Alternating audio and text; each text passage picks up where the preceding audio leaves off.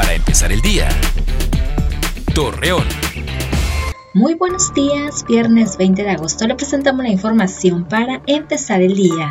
Las lluvias que se han estado registrando han provocado que en la colonia Magdalenas de Torreón el pavimento se encuentre en malas condiciones. Al respecto, los habitantes solicitan a las autoridades intervenir en la reparación de la infraestructura pública.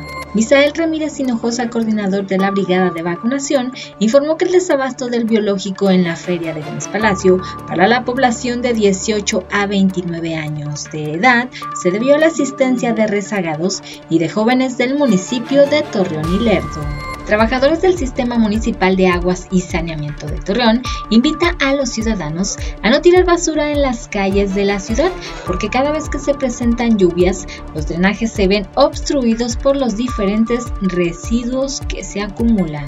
Jóvenes palatinos que recibieron la dosis de la vacuna contra el COVID-19 manifestaron sentirse tranquilos debido a que señalaron que el proceso de inoculación podría agilizar el regreso a las instituciones educativas. Para este fin de semana se pronostica posibilidad de precipitaciones para la comarca lagunera. Asimismo se tendrán temperaturas mínimas de los 22 y máximas de los 33 grados centígrados, con cielo nublado a despejado y viento moderado, así lo informó la Comisión Nacional del Agua. Acompáñenos con toda la información dos minutos antes de las 8 de la noche por Mega Noticias. Para empezar el día, Torreón.